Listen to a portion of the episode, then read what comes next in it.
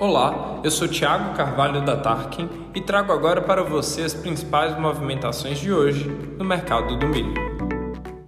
Chegamos ao fim de semana com perspectivas de quedas nos preços de milho.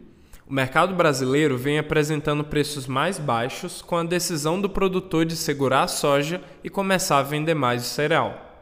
Apesar disso, a progressiva queda do dólar nos últimos dias, combinada com alguns pregões de perdas na Bolsa de Chicago, afastou exportadores do mercado nesta semana, diminuindo a demanda de modo geral e a negociação de lotes no mercado físico. Para o próximo semestre, o mercado vai depender do câmbio, da safrinha e da produção norte-americana. Após uma temporada marcada pelo atraso da semeadura da segunda safra e adversidades climáticas em 2021, as projeções da Conab para o milho na temporada 21-22 apontavam para recuperação na produção nacional.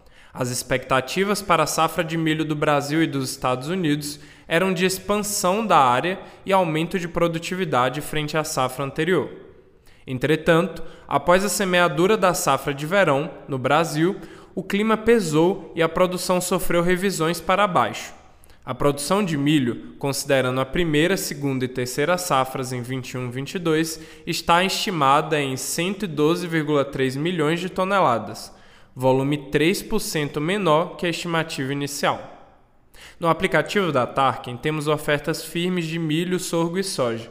Além disso, você consegue ver gratuitamente as variações nos preços em qualquer cidade. Por hoje é só.